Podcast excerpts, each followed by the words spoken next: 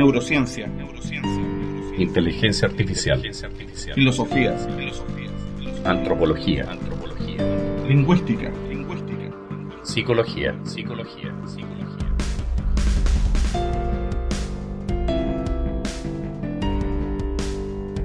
Podcaster.cl presenta Tercera Cultura, un podcast de divulgación de la ciencia cognitiva actual. Con Ricardo Martínez y Remis Ramos.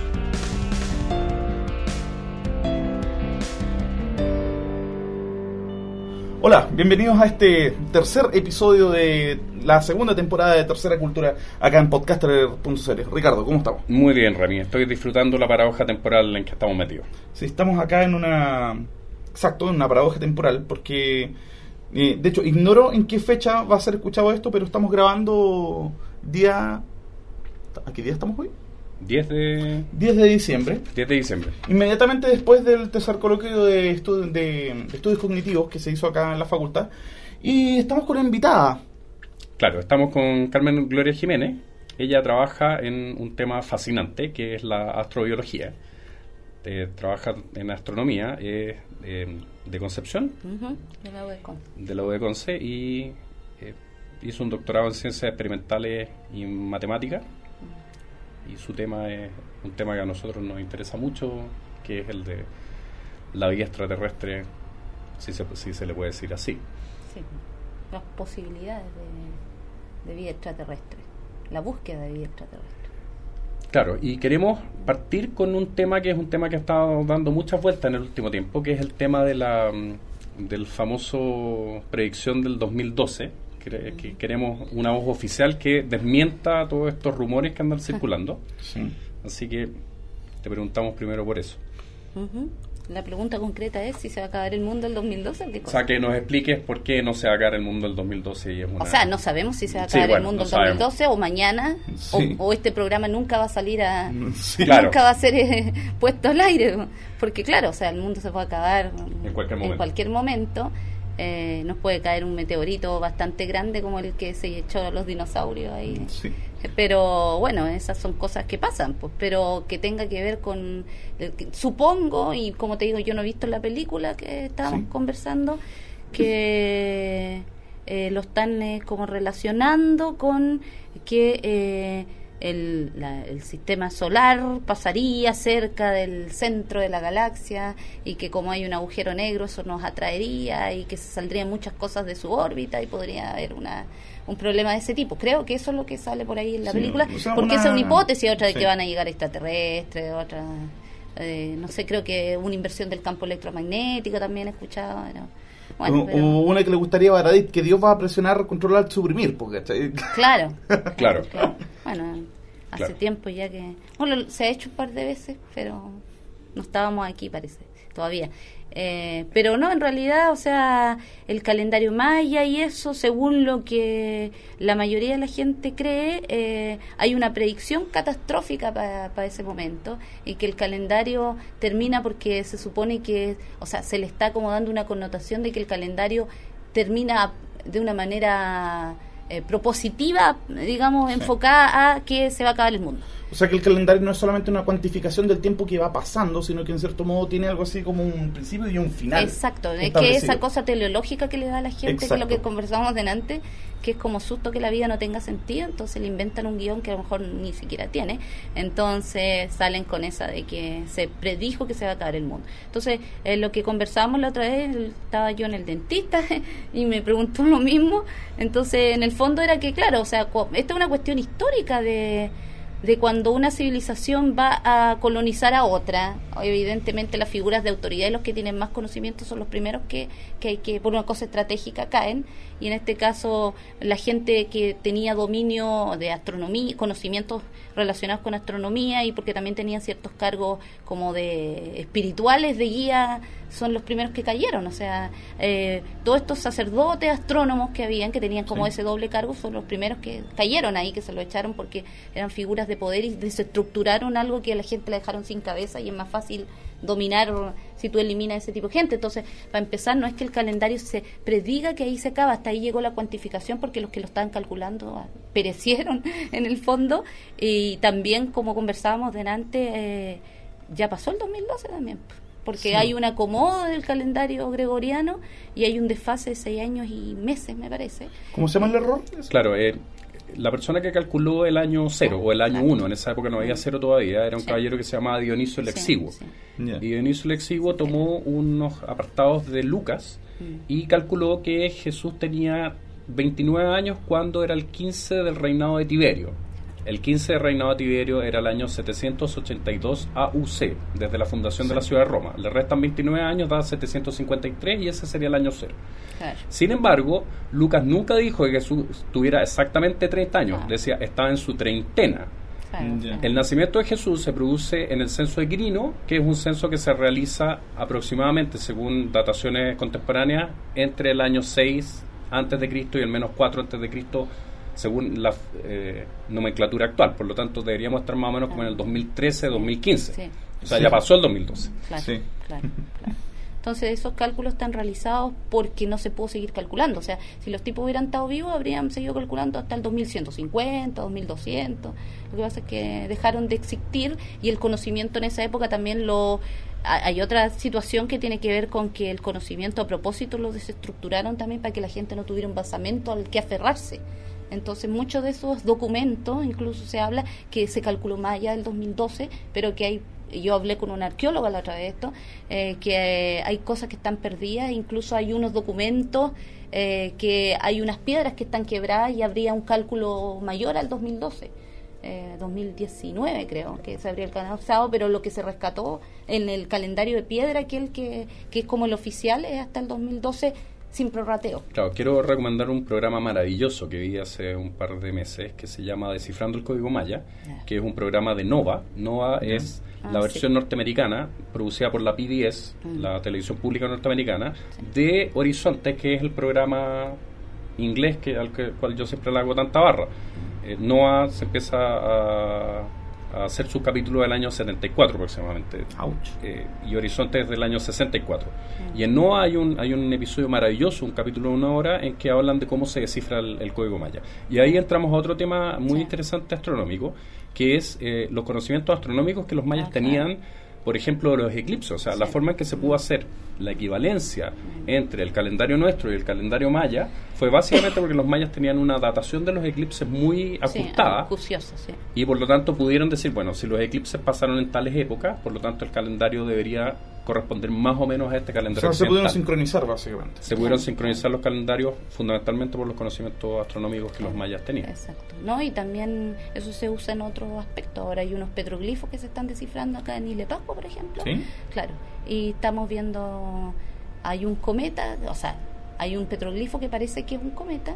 Entonces, si fuera ese el cometa Cojultec, podríamos tenerlo como como punto de referencia para poder hacer un retroceso eh, con un programa tan simple como Starry Night y ver si coincide la posición de los astros con unos petroglifos que hay ahí, que en realidad son unas figuras que tienen como unas muescas y aparentemente, se, eso es idea mía, de la magnitud aparente de los astros, relacionarlo con la hendidura de la muesca. Entonces ahí estamos eso. Pero eso son cosas que se pueden usar como puntos de referencia. Bueno, de, hecho, el, desarrollo de la, de la traducción del código maya parte ah. por los datos astronómicos, que son datos matemáticos muy exactos, y probablemente es un modelo de traducción de lengua que desconocemos su, lo que significaban en otras partes del mundo. El, el, código pascuense es un código análogo en ese sentido. Claro, la, eh, lo que está, la, idea acá es que si se confirma ese cometa, eh, lo que vamos a hacer es que vamos a superponer una constelación, eh, digamos, de las occidentales con las figuras estas para ver si son constelaciones las que representan esos dibujos y si fuera así y las magnitudes aparentes de las estrellas coinciden es porque bingo porque se claro y ahí parte todo el... claro pero es otro tipo de representación porque ya los ajus son distintos los ajus marcan ciertos puntos específicos en la isla y, y aparentemente es otra la, la, ubicación que se hace, no es no es una esfera celeste, sino que es un triángulo. Hay otra cosa que... Que tiene que ver como cómo se representa bidimensionalmente las tres dimensiones. Sí, sí, hay un punto central y de ahí se, se reparte la... Y esto está en el suelo Entonces el tipo se paraba frente a la orilla y miraba las estrellas que están ahí y abajo hay unos puntitos que podrían representar la eclíptica. Entonces, ahí hay varias teorías. Otros dicen que esos puntitos son porque la gente hacía competencia en el mar y se hundía y contaban cuántos latidos del corazón tú aguantás. Ahí, ahí hay varias, varias teorías que están compitiendo, pero yo voto por la astronómica por deformación. Pero eso eso presupondría que los pascuenses también tenían un conocimiento oh, astronómico bastante desarrollado. Pues, de hecho, los eclipses y todo eso. Eh, también hay otros ajos que marcan eventos astronómicos que todavía no están confirmados. Así que hay estas cosas interesantes. Ahora las tablillas ya es otra cuestión. Eso lo tienen que ver lingüistas y eh, no tiene aparentemente tanta relación con esto. Estos son petroglifos, eh, digamos que no, no son las tablillas oromo sino que son de roca, digamos, que están ahí. Pero es lo mismo, pues te fijáis, mucha gente que tenía mucho conocimiento astronómico basado en observación y que, eh, que se puede ver que en realidad eran bastante acuciosos. Ahora, justamente esta cosa de los mayas no coincide con no coincide con un evento específico que vaya a haber, o sea, no sale la explosión, no se predice una explosión de supernova, por ejemplo. No es que haya una profecía específica que diga este calendario termina aquí porque va a pasar tal cosa, sino que se han como se han hecho como atribuciones a, a esta cosa, hasta donde yo sé. Ahora los arqueólogos nos dicen específicamente que salga una frase que indica qué es lo que va a pasar en 2012. Así que en realidad es como un poco eso. Ahora, las mechas. Sí, sí, sí, Ahora, por ejemplo, como yo te decía, hay ondas gravitacionales, un concepto que salió hace los últimos cuatro años nomás, reciente. ¿ya? Entonces, eh, por ejemplo, así supuestamente podría, si explotara una supernova por acá cerca, eh, sería bastante grave. Eh, pero por ejemplo podría llegar a especularse que una onda gravitacional podría influir de alguna manera al pasar por el centro de la galaxia, pero son cosas como muy que ni siquiera están probadas.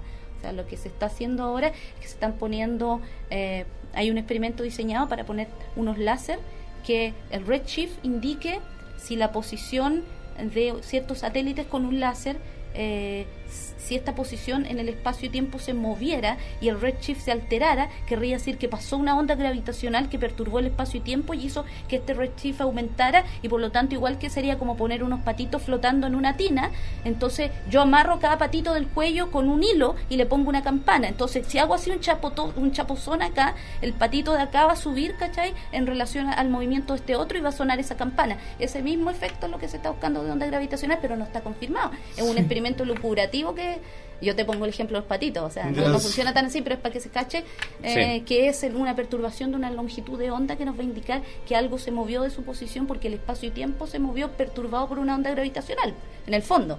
Pero esa sería una manera, pero como todavía algo especulativo de probar que las ondas gravitacionales existen realmente, que teóricamente sí, pero hasta que no se confirme empíricamente, eh, que llegara a pasar eso porque vamos a pasar cerca y no vamos a pasar por el lado tampoco.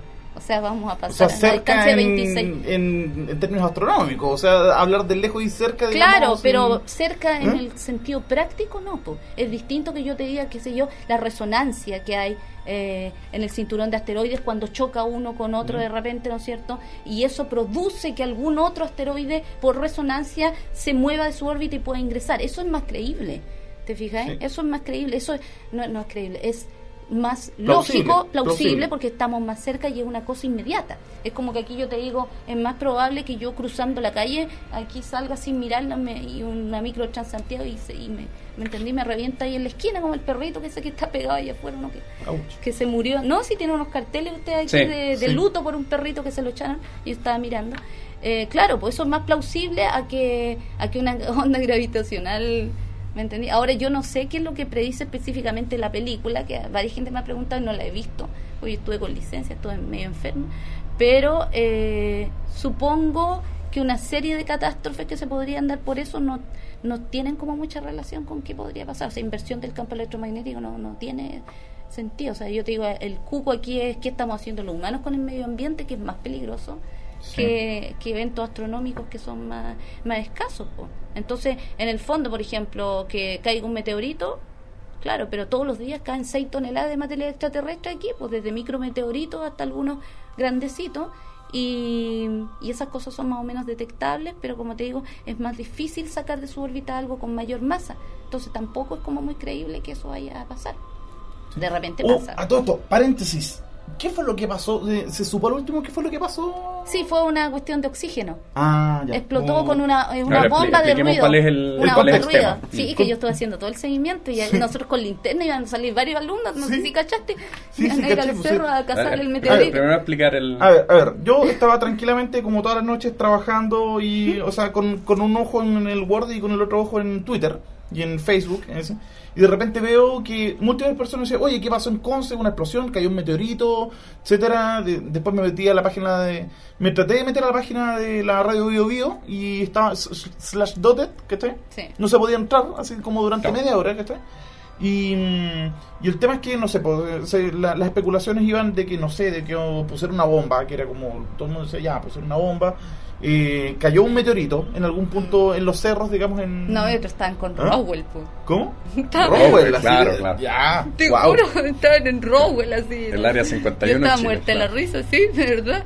En serio, una persona me escribió a mí y me dijo ¿Eh? que hace como tres años había caído algo y llegaron los militares y lo sacaron secreto y no será lo mismo. Y yo así, ya, córtenla. Juro, yo pensé, dije, puede ser que haya caído un bólido por último y no van a encontrar nada, ¿te fijas? Sí, pues. Pero ¿Y qué fue al final entonces? un tubo de oxígeno con pólvora que alguien puso una bomba de ruido para puro, no sé para qué, Ah, de ocioso.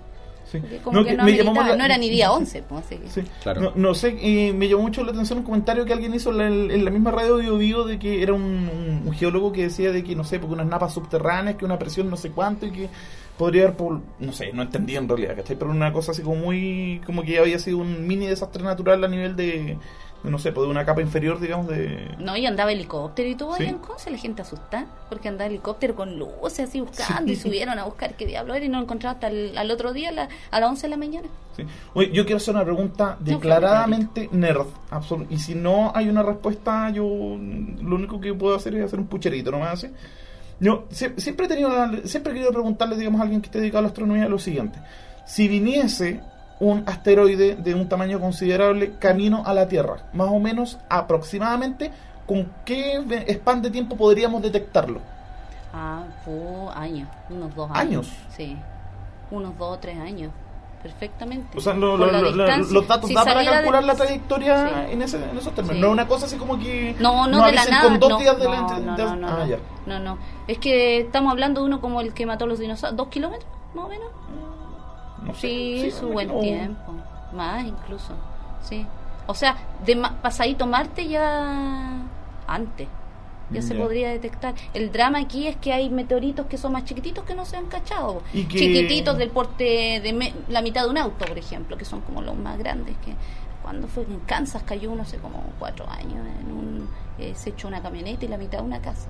Era como el porte de esta mesa, como metro y medio, un poquito más pero y eso fue por chiripazo pero como te digo ahora ahora que hay un sistema completo para detección Claro, sí, claro, hay todo un eh, sistema exacto, de rastreo. no hay de- tanto drama o sea 20 años atrás hubiera sido posible imposible detectarlo como ahora Claro, pero- la complejidad sería, por ejemplo. qué que- vamos a hacer si se detecta Sí. esa es la Sí. cuestión ¿te fijas eh? O sea, ¿qué tipo de medidas de contingencia que Esa no impliquen llamar a Bruce Willis? Así. No, exacto, esa es tontera porque Sí, tú, tienes- tú ves Sí. que cuando viene un cuerpo compacto, tú sigue ninguna fuerza actúa sobre él más que la gravedad, por lo tanto va a seguir su trayectoria. Y en vez de tener el meteorazo, vaya a tener caleta de meteoritos de considerable magnitud que van a venir y los va a desplazar un poco y va a extender un poco la zona de proyección, pero la cuestión va a seguir igual y va a caer igual. Sí. Y va a caer desparramado y, y va O sea, a no hay forma de detenerlo. no, o sea, le- si le hacen la del Bruce Willis. No, la de ese- Bruce Willis, tirarle una bomba No, lo no- que habría no que hacer es aterrizarle una nave que, por ejemplo, con una vela solar con suficiente anticipación los desviara de la trayectoria. O una que le diera un empujón. O una nave que le diera un empujón gravitacional sin alcanzar a tocarlo. Pero para eso tendríamos que tener bastante eh, tecnología como para que la nave tuviera la capacidad de co- combustible como para ir para allá primero para que fuera una distancia segura. Entonces, por ejemplo, una vela solar es una buena opción, ¿te fijas? ¿Qué una Para- vez la solar? Eh, Tengo entendido que es un. eh, eh, o sea, es un material, es un tipo de nano. ¿Nano cuánto? O sea, No, no, es, no, eh, no, no es es policarbonato y ahora están haciendo ¿Ya? sábanas de aerogel. aerogel. Sí. Ya. O sea, Lo mismo que mandaron el Stardust. Ya. ¿Cachai? Ah, ya, esa nave que la mandaron y abrió los paneles Sí. y polvo de estrella, esa. Ya. Claro, sí, sí. ok.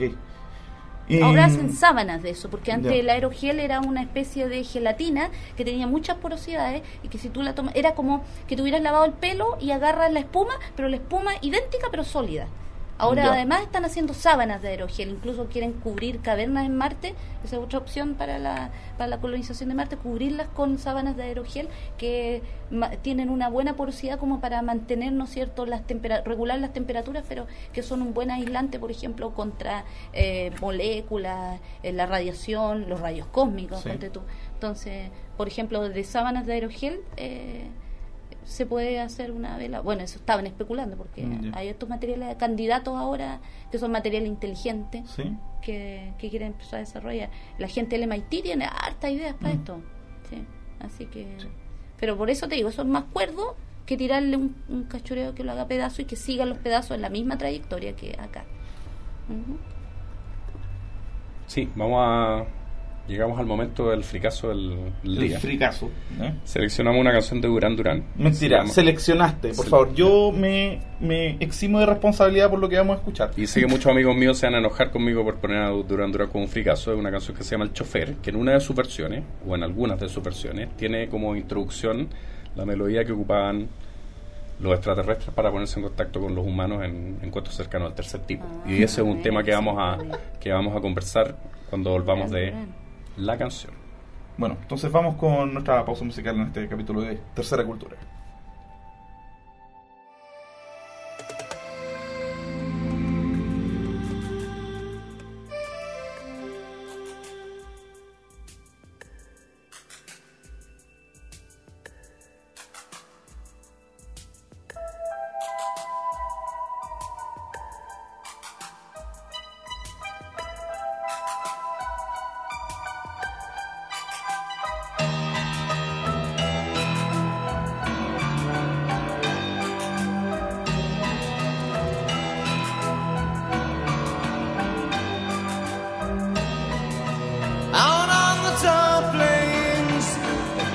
Glides are moving. Oh, looking for a new place to drive. You sit beside me, so newly charming. Sweating dewdrops glisten fresh in your sight. And the sun drips down, bedding heavy behind the front of your dress, all shadowy night. The droning engine throbs in time with your beating heart.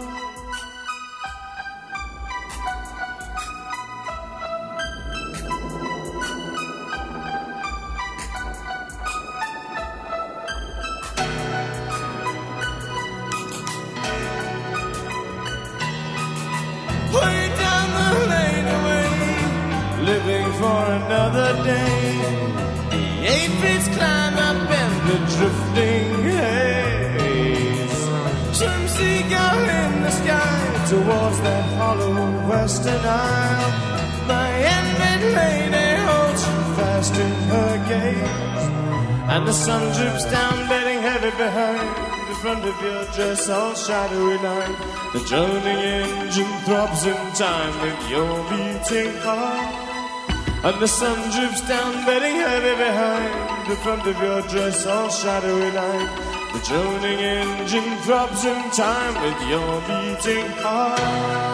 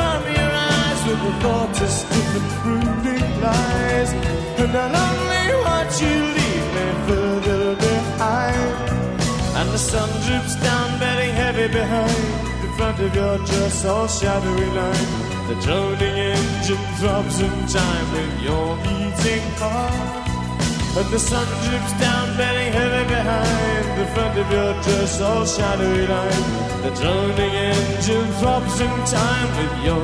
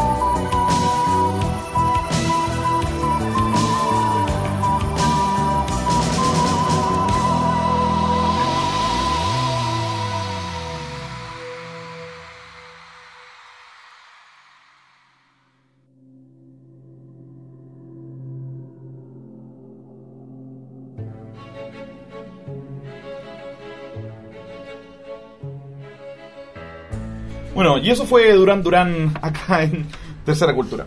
Y mm, siguiendo con mi pequeña ronda de, preguntas nerd, eh, yo quiero contextualizar eh, muy brevemente esto. Eh, están muy de moda las teorías de conspiración. Y afortunadamente y lamentablemente, según de, de donde vengan, un saludo a nuestros amigos de, de Del Fin del Mundo, que es un gran podcast, debo reconocer. Pero hay otro pastel que es Salfate, que yo lo detesto profundamente, lo digo. O sea, fuck you, Sal- Salfate, ¿cachai? Un Y- antisaludo, como dicen en Un antisaludo, exacto. Y, mm, y resulta que hay una teoría de con- de conspiración que a mi juicio tiene menos peso que un paquete de cabritas, pero que sin embargo aún así goza de mucha popularidad, sobre todo en Estados Unidos, que es la teoría de conspiración que dice que el hombre nunca llegó a la luna y que todas estas imágenes eran en realidad un montaje. Y resulta que, claro, o sea, tenemos evidencia, de- de- pero el cuento eh, para mí es el siguiente. La idea esa igual ha calado en la cultura popular, digamos, y la gente, digamos, tiene, digamos, esa idea en la cabeza de que es, pro- es posible que el hombre no haya llegado a la luna. Básicamente por el hecho de que abruptamente se suspendieron las misiones y no pasó nada nunca más. Y resulta que, no sé, por ejemplo, si nosotros hacemos una cronología de la historia de la computación y vemos cómo eran los computadores de los años 40, que tenían el poder de, pucha, de tu teléfono celular, una cosa así. Y mm, vamos a los computadores de los años 60, digamos, y con la tecnología que para nosotros, en este instante de la historia, es tan arcaica, ¿cómo es posible que hayan ido y vuelto más de una misión y que después, ahora, con el poder económico que tenemos ahora y con la tecnología que tenemos ahora, no se haya, no se haya vuelto a repetir la escena? Claro. ¿Qué, qué, qué podemos decir al respecto? O sea, ¿no? ¿qué, qué pasó? ¿Por qué, la, ¿Por qué la NASA le siguieron cortando los fondos? ¿Por qué no, no se siguió, digamos, en... O sea, bueno, típicamente se dice que fue porque se terminó la Guerra Fría, pero a mí me tinca que hay algo más de- detrás de eso. No, o ¿qué sea, claro, tú? son cosas políticas, es de los intereses, para dónde va la plata. O sea, si lo que yo les decía, o sea, eh, cuando hay gobiernos que priorizan, por ejemplo, invadir países o cosas así, y se gastan la plata en mandar tropas para otros lados, obviamente que esa es la prioridad más que invertir en ciencia. También si tú tienes que tus votantes eh, que te apoyan a ti, ¿no es cierto? Tú tienes que seguir ciertos preceptos dogmáticos para que no aleguen y que tú los protejas como un pastor que cuida el Sí, exacto. Entonces, en el fondo, tenéis que ser eh, conservador, tenéis que mm, evangelizar otros países musulmanes o cosas así. ¿Te fijas? En el fondo, entonces te gastáis la plata en eso. O sea, si los planes se hubieran cumplido como se debían y no hubieran habido los gobiernos que hubieron que priorizaban plata en, en conflictos internacionales, eh, más o menos estaba presupuestado para el año 84 empezar esto de la construcción de una base en la Luna. Pero como han habido gobiernos que han tenido otras prioridades, simplemente se han gastado la plata en otras cosas. Además que, por ejemplo, eh, como te decía yo, son 17 misiones, o sea, no es que llegó una vez y listo. po, ¿ya? Eh, lo que pasa es que las platas y los recursos que se tenían que ir para allá no han habido. De hecho, ahora la NASA está en quiebra y se retiran los programas Shuttle el próximo año. Se iba a extender hasta el 2017 y ahora los quieren sacar el 2010, pero las el peso de la exploración espacial se la quieren dejar a los privados. Está el Space Grant Consortium Sí. en Estados Unidos, están los Space Entrepreneurs, que son una asociación de emprendedores del espacio, Spaceship One, que ahora es Spaceship Two, ¿no es cierto? El Adastrat de, de Franklin Chandía, es empresas privadas que están realizando eso porque el Estado ya no quiere gastar plata, pese a que ahora son demócratas. Entonces, más encima los republicanos no querían gastar y se la gastaban en cosas más inmorales que, que, que científicas. Entonces, en el fondo, lo que ha pasado es que simplemente los planes se, se quedan hasta ahí porque es una cosa política de no gastar la plata en lo que se tenía que en lo que se tenía que gastar po, o lo que se había presupuestado gastar que al final se gastó en conflictos bélicos. Pero ahora, por ejemplo, la alianza con China para el programa Constellation eh, implica que va a llegar, eh, y están los taquionautas hace más de cuatro años en un secretismo grande y ahora se abrió todo. Y hay un bastante desarrollo en China. Lo que pasa es que en China si se te cae el cassette hasta ahí nomás llegaste. Y como son hartos chinos pasapiola que, Sí, que, no, que no existes. Entonces, eh, ahora Estados Unidos hizo este convenio y también la idea es que el programa Constellation va a ir con apoyo del gobierno chino y va a ir con un partnership. No solamente China, pero también se va a llevar. Por eso no quisieron recibir al Dalai Lama el otro día, para evitarse conflicto con los chinos. No sé si supieron eso. Pero te fijas que estas cosas políticas se meten entre medio. Entonces, cuando a uno le gustan las cosas de ciencia, uno tiene que pensar que uno, además, vive en un contexto de humanos que somos todos limitados en algún aspecto, pero hay otros más limitados que, que uno. Y, y eso te tiran para abajo las exploraciones Sí, pues. espaciales. O sea, por ejemplo, todas estas misiones que han habido, como el Space, el, el Stardust, ¿no es cierto? Eh, esto de bombardear cometas con cobre chileno, ¿te fijáis? Y todas esas cuestiones. Claro, son avances, pero son corporaciones de universidades con fondos internacionales y privados. Pero como un esfuerzo de NASA, de gobierno, se ha visto Mermado. mermado porque las prioridades son invasiones de países y cosas de ese tipo. Entonces, O sea, de hecho yo, bueno, no tengo los datos, pero yo podría apostar que el presupuesto de la, de la DARPA, onda, quintuplica el presupuesto de, de la NASA, ¿sí? onda? es que claro, NASA, Lo vamos a averiguar. digo, ¿Ah? Lo vamos a Ya, averiguar. averiguarlo, Pero como te digo, NASA, yo oficialmente sé que NASA no está bien de plata, que ahora empieza con la cosa de los chinos, y sé que están dejando eh, a los privados el peso de la exploración espacial en muchas cosas. Hay muchos contratos que ahora se están ganando justamente porque ellos llaman a licitación y, y se están ganando porque hay participación de gente en empresas gente del Estado Sí. que también militan en asociaciones que tienen empresas por ahí y se están ad- adjudicando contratos. Y eso que ahora está más limpia la cosa porque antes era peor. Pero como te digo hay que ser realista y ahora el programa Constellation afortunadamente hay un gobierno que tiene más visión y lo van a volver a retomar pero con plata china.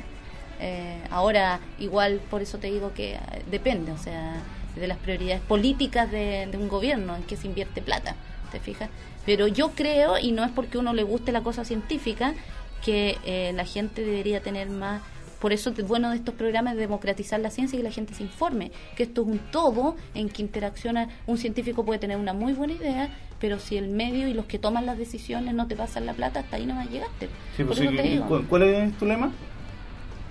Las teorías duran lo que duran los fondos. Claro, en cierta Una medida, sí. una en cierta medida es así, o sea, y en este caso no en las teorías, los proyectos duran lo que duran los fondos, y aunque uno sepa que esta cosa es algo que va a redituar a largo plazo, o mediano incluso plazo, eh, no ha pasado nada. Aquí, de hecho, Buzz Aldrin habló ante el Congreso hace unos meses atrás, nosotros hablamos con Buzz hace como un mes también, él quiere venir a Chile, quería venir a la, a la FIDAE, vamos a ver si lo traemos para el eclipse, porque de hecho Frank viene acá a la Isla Pascua. Pero Frank como Drake. Frank Drake, claro. Que a todo esto Entonces- tenemos que... eh, bueno, la cuestión es que, como te digo, son cosas que. Porque el CETI tiene socios po, para mantenerse, ¿cachai?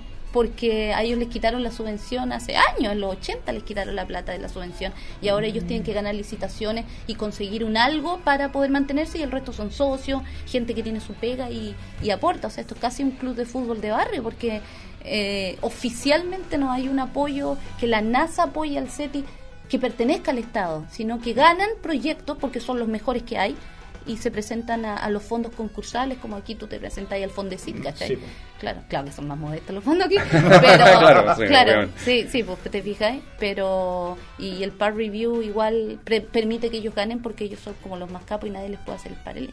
Y hay un buen hay un buen comité de revisión de los proyectos, que no pasa en todos lados. Veamos lo de Drake. Sería Sí. súper interesante porque ahí enganchamos con el tema de las comunicaciones con... Sí, que... Sí, ya, por favor, dale. No sé qué explicar lo que es la fórmula de Drake, la, la- las actividades que él ha hecho, la, todo, todo el... Bueno, Frank Drake, Carl Sagan y la Jill Tarter fundaron el SETI. Ellos desde el año 84 funcionan como una corporación de derecho privado que ha ganado, como te digo, muchos proyectos y han seguido investigando. La Jill empezó en Arecibo, Puerto Rico, con eh, la investigación de radiotelescopio. Puerto Rico después tuvo problemas económicos. Eh, ahora, de hecho, el Allen Array, que es el, el, el eh, la red de radiotelescopios que hay en California y la otra de Nuevo México, por ejemplo, están sustentadas en cosas. El Allen Array se llama Allen por, por- porque, el- digamos, están sustentados por eh, Allen, que es el que puso la plata. Eh, Steve Jobs también está poniendo plata para radiotelescopios, ¿te fijáis? Eh, y acá en Chile vamos a tener Proyecto Alma, que también es una corporación de universidades eh, que, están metidos japoneses, digamos, estadounidenses, muy poco de Estados Unidos, eh, más universidades que fondos. Eh, y, y por eso te digo, entonces SETI eh, ha realizado esta búsqueda de vida extraterrestre. Carl Sagan participó eh, con las sondas, ¿no es cierto?, que se enviaron los Pioneer, los Voyager, a se mandaron estos discos de oro grabados con saludos en hartos idiomas, fotos y una serie de cosas que conversamos que a lo mejor no son lo más adecuado, pero para esa época es un súper buen esfuerzo. Los Voyager eh, también se han- recibido la señal WOW, que sería un mito urbano. Eh, ¿Tú sabes lo que? ¿No? No, No. no, por favor. no. Ah, favor. ya. La señal WOW, WOW, es una señal que se recibió como durante tres días, unas horas a la, a la semana en Arecibo, que parecía ser algo que eh, no es una estrella de neutrones, no era un pulsar. nunca se supo, nunca se volvió a escuchar y ahí quedó. Pero la y la persona la puso wow, claro, o sea, en el fondo son pulsos de que marcan una pseudo melodía. Eh, y Frank, yo le pregunté directamente, porque típico, ¿ah? lo primero, oh, es la señal, claro, y le, bueno, deberían haber dicho, le hubiera traído un libro que Frank me dedicó y todo con la tontería. Eh, claro, se escuchó algo raro y nunca más se volvió a escuchar, pero eh, seriamente uno no puede decir que esa fue una comunicación extraterrestre, es algo que no sabemos qué fue. Sabemos que no fue, pero no se sabe qué fue. Ahora está la esperanza y el SETI ha hecho una búsqueda sistemática de vida extraterrestre a través de señales electromagnéticas que se podrían recibir con radiotelescopio. Se han mandado sondas, ahora está el láser el SETI óptico que está mandando señales de láser también. Ah, y lo otro, bueno, es la cosa derechamente astrobiología, que es buscar in situ acá en la Tierra modelos que podrían ser una analogía paradigmal de situaciones de tolerancia bioquímica, por ejemplo, que podría haber, o desarrollo de autoorganización de alguna forma que pudiéramos llamar vida, que pueda haber en otros planetas. Para eso se han buscado contextos. El SETI, por ejemplo, ha trabajado con James Cameron, que es el gallo que hizo esta película, La tontera del Titanic, pero, pero también hizo, no, pero también hizo esta eh, Aliens of the Deep, que es un documental muy bueno. Allí hizo una que se llama El secreto del abismo. Sí, Eh, no sé sí, si la vieron. sí. Bueno, y él tiene toda esta tecnología de cámaras submarinas y de hecho trabaja con SETI en Santa Bárbara y ellos están examinando y él, él les da plata para examinar eh, eh, por astrobiología los smoke, smoke vents, las ventanas hidrotermales, eh, que son estas smoker, estas ventanas hidrotermales de volcanes subterráneos que están en los hotspots de cuando hay choque de placas Sí. o extensión de claro. placas por, por actividad tectónica y que tienes que soportar una gran presión, ausencia absoluta de luz y toxinas que podrían ser para ti y unas, pre- eh, unas temperaturas de 200, 300 grados, ciento y tanto, la más baja, y tú en esas condiciones tú piensas que no podría haber vida, pero se ha descubierto ecosistemas complejos que no solo incluyen bacterias extremófilas, sino que a partir de ellas ellas crean unas capas que se llaman ah, bacterial mat, que son como las que a su vez generan el sustrato químico y biológico para que crezcan, digamos, pa- por ejemplo, gusanos eh, calcáreos, que son unos bichos que se parecen a los picorocos, que son como de un metro y medio, tremendo. Eh, hay todo un ecosistema, hay una hay bichos luminiscentes, hay bichos ciegos y transparentes o blancos porque no necesitan melanina porque no llega en absoluto la luz del sol. Y lo que aquí se da la lógica sol, vaca, pasto, o sea, sol, pasto, vaca, McDonald's acá, allá es la cosa depende de lo quimiotrófico, ¿te- te fijáis? pero hay un ecosistema con, con profusión creciente de complejidad de bichos, entonces eso nos ha abierto una tremenda posibilidad para ver que en condiciones de que creíamos imposibles de habitabilidad en otros contextos extraterrestres podría darse vida más allá de eh, la vida que soportamos eh, tú, yo, un perro o un gomero, ¿cachai? Eso Eh, cambia cambia los valores de la, de, la, de, la, de la ecuación de Drake, ¿no? Porque Claro. la ecuación de Drake asume unos valores cuando se postula Bueno, ahora originalmente. ya no, pues ahora ya hay seis. Bueno, sí, ahora Claro, o se sea, por ejemplo, mucho. el tema de los No, y el- exoplanetas. exacto, los exoplanetas, en la, época, en, en- en la época en que, lo ex, Era que una elucubración. Claro, decía, no hay exoplanetas y la posibilidad de que haya un sistema solar. Planetas extrasolares, se llaman, Eh, es- claro. claro. eso era prácticamente tendía a cero. Claro, día claro. Ahora la, habrían unas 650.000 civilizaciones extraterrestres con un desarrollo similar o mayor al de nosotros eh, en esta galaxia, según los cálculos están que están alcance, basados, a claro, en parámetros de la ecuación de Drake con prorrateo basada ahora en las condiciones de habitabilidad que hemos descubierto en ecosistemas extremos. Eh, por ejemplo, aquí en San Pedro de Atacama también hay, hay bichitos extremófilos. ¿En los Eh, geysers? Claro, exactamente, en los geysers, bueno, en Yellowstone también, en- acá en Chile.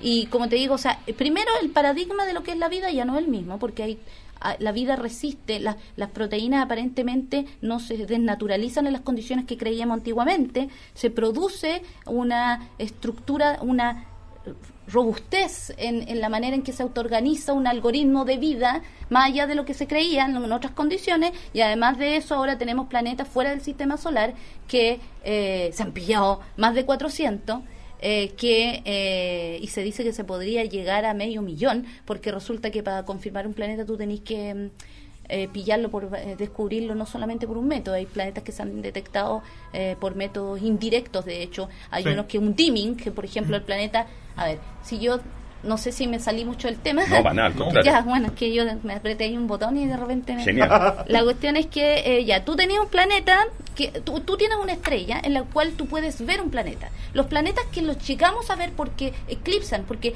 pasan como la pindi por delante. Si yo tengo un foco y pasa un, estoy a dos kilómetros de un foco de estadio y pasa un camión, yo lo cacho. A lo mejor ni siquiera veo bien el camión, pero veo que una porción significativa de la luz, de esa fuente de luz, ha disminuido. Y si yo hago un gráfico durante el tiempo, puedo ver que hay una curvatura que va demostrando que el dimming, que la, la cantidad de luz que me llega a mí sube o, sea, baja en relación al tiempo sí, y puedo eso. calcular una órbita, etcétera. Los planetas que son de ese tipo son planetas de tipo joviano, gigantes, ju- Como mayores, Júpiter, mayores de masa, mayores de masa que Claro. Júpiter, cosa que no es muy buena para buscar vida ahí. Lo bueno del caso es que esos planetas y las estrellas, además, eh, cuando un cachureo es chico, un planeta telúrico que es mucho más denso, ¿te fijáis? Como que la Tierra. Exacto, que puede tener, si ya se ha pillado uno de 1.6 veces la masa de la Tierra y con una densidad similar, ya eh, eh, Beta Pictoria el año 86 fue el primer en el sistema extrasolar que se pilló, incluso en formación, porque estaban las, CID, las eh, los eh, usaron infrarrojo y, y cacharon que se estaban formando planetas guaguitos, digamos, fue uno de los primeros, lo pillaron acá en Chile, igual que una supernova en el Tololo, fueron los primeros descubrimientos que se hicieron acá en Chile significativos y que empezaron con esto de, de, de la astronomía. Yo estaba en el colegio, me acuerdo, y junté mis monedas cuando la muy interesante era decente Sí. y me la compré y decía en Chile vimos explotar una estrella y después Beta Pictoris que también lo pillan.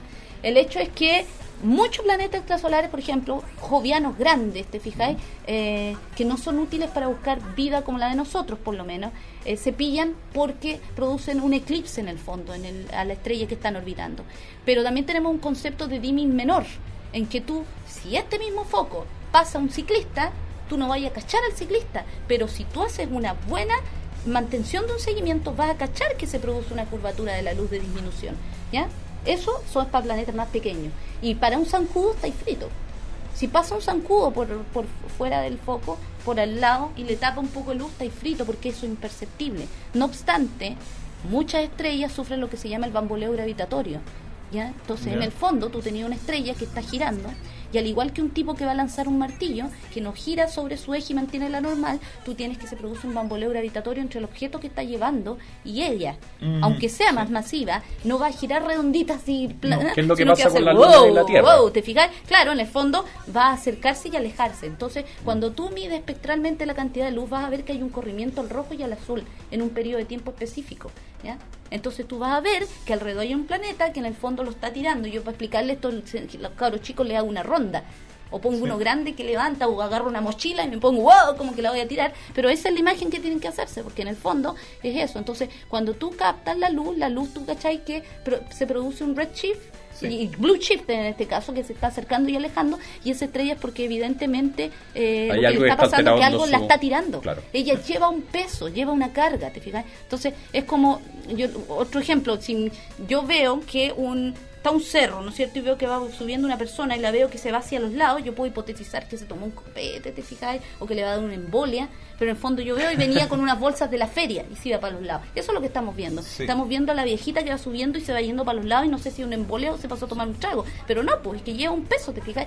Entonces, en el fondo, lo que estamos viendo son de, métodos de detección indirecta, por ejemplo, y así se han descubierto muchos planetas extrasolares. Entonces, tú, por ejemplo, podías hacer un análisis del espectro y también ver la composición química que te trae la luz, cuáles son las líneas de absorción y las líneas de emisión, para cachar de qué está hecho, y vaya a cachar que además de helio y hidrógeno hay materiales pesados, lo que ergo es porque hay un planeta que tiene materiales que no son solamente hidrógeno y helio, o sea, no te va a llegar la carga de la estrella nomás, te va a llegar la luz con las líneas de absorción del planeta cuando va pasando, ¿te fijas? Entonces tú vas combinando distintos métodos, una estrella que volea, un análisis espectral, un corrimiento, ¿te fijas? Y te puedo decir, O sea, bingo, tenía un planeta. Que hay un planeta. Bueno, eso es una, también ¿En hay planetas en- pulsares. ¿En qué posición está? Claro. ¿Qué El- material lo compone? Por lo tanto, puedes decir si es joviano o si es Sí, un o sea, si- y bueno, ahora estamos buscando biosignatures, porque si analizamos una atmósfera eh, de un planeta y tuviera clorofila, bingo, ¿te fijáis? claro, pero esto, eso sería... uh, pero bueno, en eso se está haciendo. Pero, eh, como te digo, hay, hay varios métodos. También está la cosa de los lentes gravitacionales. Claro, Los lentes también. gravitacionales que en el fondo nos han permitido cachar cosas que no las habríamos visto, pero como hay un objeto supermasivo entre lo que estamos observando y el observador, este objeto supermasivo curva el espacio y tiempo, Distorsiona el- distorsiona el espacio, hace que la luz que llega y que estaría tapada, tú la lográis ver y además con un pequeño aumento y o sea, los lens, gravitational lens han hecho que se hayan cachado bastantes planetas y se han pillado por ese método y, eso es principalmente lo que se está usando, pero eso ya nos alteró la ecuación de Drake, entonces ahora tenemos los contextos para la vida. Entonces el gran avance que se ha producido en los últimos 15 años es, tenemos vida más allá de lo que se creía aquí mismo en la Tierra, tenemos un paradigma distinto de autoorganización, si lo queremos ver así la vida. Tenemos condiciones de habitabilidad extrema que la vida resiste. Ahora tenemos los escenarios donde se podría dar la vida, contexto de planetas extrasolares, ¿te fijáis? Y además sabemos que las estrellas de la secuencia principal, como las del Sol, son bastante frecuentes. Por lo tanto, una estrella de larga duración podría darle tiempo a la evolución para que genere formas de vida complejas, ¿te fijáis? Y si esto es así, estamos bien porque podría haber vida en otros planetas porque sabemos que ahora podemos buscarla y dónde la tendremos que buscar. ¿Te fijas? Ahora, ¿qué vamos a pasar cuando la encontremos? De hecho, van a estar lejos eh, y no hay que tener susto, ¿te fijas? Si hay posibilidades de vida que son prácticamente ciertas hoy día, o sea, hoy día hay se sabe que hay vida extraterrestre, No, aunque no la hemos aunque no la no hemos encontrado sabemos, no en sabemos. términos probabilísticos. Claro, pero no, no podemos decir, hay que ser seria, no podemos decir, sabemos que hay vida en otros Sí, planetas. sí, claro, no tenemos una Sabemos- que evidencia. Sabemos que es muy probable que haya vida en otros planetas porque está todo dado para que así sea. Claro, y si la evolución es un principio universal igual que la gravitación, estaríamos hablando de que probablemente Claro, haya. o sea, no tenemos Sí. no tenemos ninguna evidencia, pero según los cálculos lo más probable es que haya con una probabilidad muy muy alta que no Claro. se tenía cuando Drake hizo su 650 mil sí, sí, Claro. Ahora, el punto es, ¿cuántas de esas alcanzan, la misma ecuación de Drake tenía esa Mm. información, cuántas alcanzan la capacidad de comunicarse con... Es que para eso hay que tener tiempo y cuánto se demoran las señales también es bastante... Ahora, ¿cómo nos comunicamos? O sea, ¿qué es lo que qué es lo que debería hacer una civilización que tiene la pa- capacidad de comunicarse con otras civilizaciones? Es que el problema ahí volvemos al, al principio antrópico, que yo lo le tengo bastante mala, eh, porque estamos pensando desde la perspectiva eh, de que a lo mejor se van a parecer a nosotros, que van a tener cogniciones parecidas, que van a tener una estructura cerebral, si es que tienen cerebro, que van a tener una percepción espacio-temporal similar a lo mejor, o a lo mejor estamos hablando, mucha gente muy lesa, eh, típico en las películas que salen con unas Los tremendas cosas matemáticas. Ah, no, y dicen que la matemática es un lenguaje universal. Eh, no lo sabemos. De hecho, Rafael Núñez, con eh, lo que hablábamos el otro día por correo, Mm. Con Joseph Lakoff, que tienen esto de World Mathematical Conference, tienen libros que, no han, eh, que han trabajado bastante el enfoque metafórico y nos dicen que en el fondo las matemáticas están basadas en la corporeidad que nosotros tenemos, que a lo mejor que ciertamente hay verdades universales, pero que nosotros la comprensión que tenemos es desde el punto de vista de la que la fisiología nos permite. Entonces, si estamos hablando, por eso vine yo a este seminario tan bueno que hicieron ustedes hoy día, de lingüística, porque de hecho en el SETI hay muchos lingüistas que están en, cuando hagamos contacto, si en algún momento recibimos una señal extraterrestre, incluso es probable que identifiquemos que es un fenómeno no natural y que es un algo que nos lo está diciendo alguien, no que lo está produciendo algo. ¿Te fijáis? ¿Qué vamos a hacer? ¿Cómo vamos a descifrar eso si tenemos las tablillas, esta, ¿no es cierto?, en en Rapanui y todavía no se pueden descifrar. O sea, tenemos contextos que cognitiva y semánticamente son tan variables acá. Tenemos abejas que se comunican de una manera espacio-temporal, eh, le dicen bailando, ¿no es cierto? Sí. Pero en el fondo tienen una comunicación bidimensional distinta a la que nosotros tenemos. Eh, tenemos comunicaciones químicas. ¿Qué pasaría si en un planeta con grandes océanos la gente se lanza chorros químicos de comunicación y no tienen una cosa escrita. A lo mejor tienen hasta tecnología, pero ellos viven en un contexto así como nosotros estamos en el aire, ¿no es cierto?, rodeados de, de aire, de oxígeno y otros cachureos. Evidentemente, te fijas, si, Sí, si hay una comunicación casi dendrítica entre las personas, o lo que sea, no son personas, Sí, pues, no sabemos. o ¿te sea, ni siquiera fijas? puede- sabemos si vamos a hablar de no sabemos o no. si son bipedalistas, no sabemos si son una masa asociada inteligente de cosas. O sea, No sabemos si tienen ojos los discos que estábamos hablando que se mandaron los Voyager. El tipo... No, asumían que había una mano que pudiera echar a andar Co- el disco, un ojo Kohler, y un... Kohler, que es un astrónomo, que es radioastrónomo, sí, eh, que es invidente, que ustedes lo habrán visto en la película Contacto, que se ve Sí. un amigo de la Jill Tarter, sí. que ahí en esa película le ponen la doctora Arroway, pero es la Jill. Eh, de hecho, la Jill Tarter tiene en la oficina la silla que le dieron Jill Tarter Production y tiene una foto con... ¿Lo cachaste, Melo? Sí. tiene una foto de ella con la Jodie Foster y todo, la tiene en la oficina. Eh, claro, pero como te digo, eh, él decía, yo tomo este disco, lo tomo, el del Voyager, y para mí esta cuestión no tiene sentido.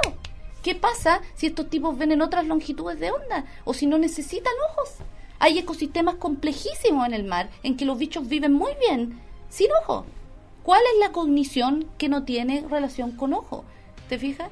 Entonces, si estamos hablando que una fisiología varía tanto y desde un punto de vista embodiment, como dicen eh, muchos lingüistas, y yo lo encuentro lo más coherente desde mi, mi limitada con- conocimiento de lingüística, si nuestro aparato fisiológico determina que las cogniciones tengan un orden específico en, en cuanto a procesamiento y producción de lenguaje, si tenemos una variabilidad fisiológica en nuestro planeta, vamos a ser capaces de comunicarnos. Es el quid.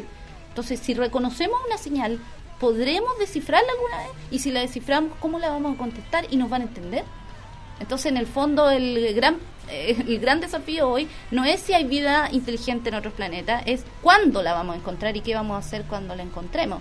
Eh, mucha gente se ríe y dice que somos así chiflados como una secta incluso. El SETI ahora es respetado, pero antes le decía Little Green, que andaban Bueno, buscando Little eh, Green sí, Men. eso ¿te se claro, en pero, pero ahora ya no. Eh, además que es muy cool el SETI y, y lo bueno es que ha democratizado mucho la ciencia Sí. y hay mucha participación del ciudadano y eso después se lo han plagiado otros.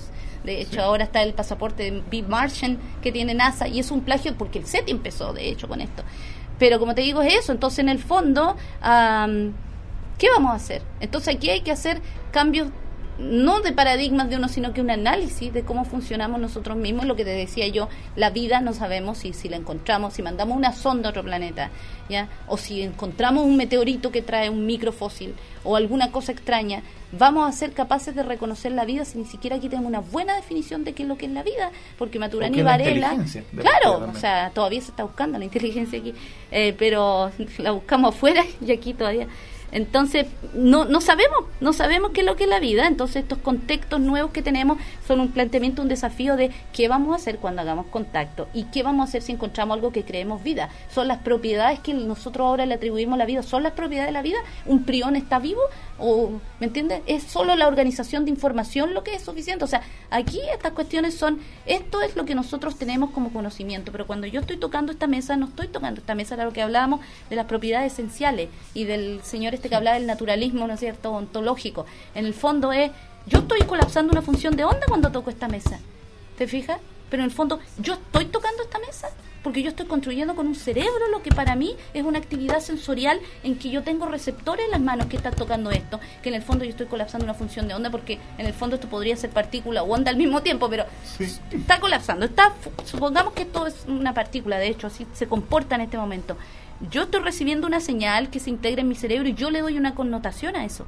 Pero en el fondo es la realidad. Siquiera estamos tocando la realidad porque no la tocamos. Porque si ya hablas de estos modelos mentales, la mente no toca la realidad. Entonces, si te fijas, estas cosas que no las podemos definir todavía, eh, son un... Creo que hay que solucionar algunos obstáculos aquí Sí. para poder saber que lo que vamos a encontrar vamos a poder no se nos van a ir colleras ¿me entendí? Sí. o sea vamos O a ser capaces de Bueno, en ciencia cognitiva hay un montón de tareas para la casa que, Sí. que estamos, igual yo diría más o menos lejos de. y de todos tenemos que trabajar juntos, pues eso es lo que hablábamos hoy día. O sea, Exacto. esto de, de, de la barbarie y el especificismo no puede seguir, pues porque si uno como astrónomo pilla un planeta extrasolar y encontramos que se están emitiendo señales extraterrestres, un lingüista nos va a tener que ayudar a descifrar eso. ¿Te fijas? Un fisiólogo nos va a ayudar a, entender cómo funciona la estructura neurológica, si es que la tiene el que la produjo la señal, ¿te fijas? Y a lucurar cómo podría ser eso. O si encontramos materia extraterrestre, los biólogos tienen que definir bien qué es lo que es la vida. Y si ya sabemos que tolera otras cosas que no pensábamos que toleraba. O sea, hay muchas cosas que están produciéndose como fenómeno paradigmal aquí dentro de nuestros conocimientos científicos que hay que solucionarlo para cuando no hagamos contacto. No digo por sí, digo cuando hagamos contacto. Cuando hagamos contacto. Exacto.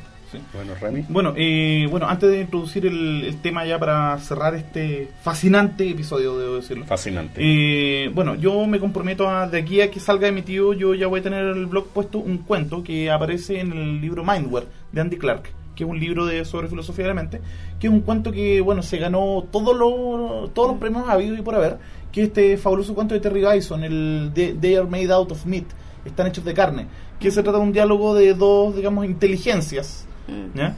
que debaten respecto a cómo puede ser posible que seres basados en carbono, digamos, sean capaces de emitir señales de radio. Si, Pero si la- el carbono no puede emitir señales de radio, o sea, pero hicieron con máquinas. Pero entonces me estás diciendo que lo- los tipos de carne fabricaron máquinas. Es una estupidez, o sea.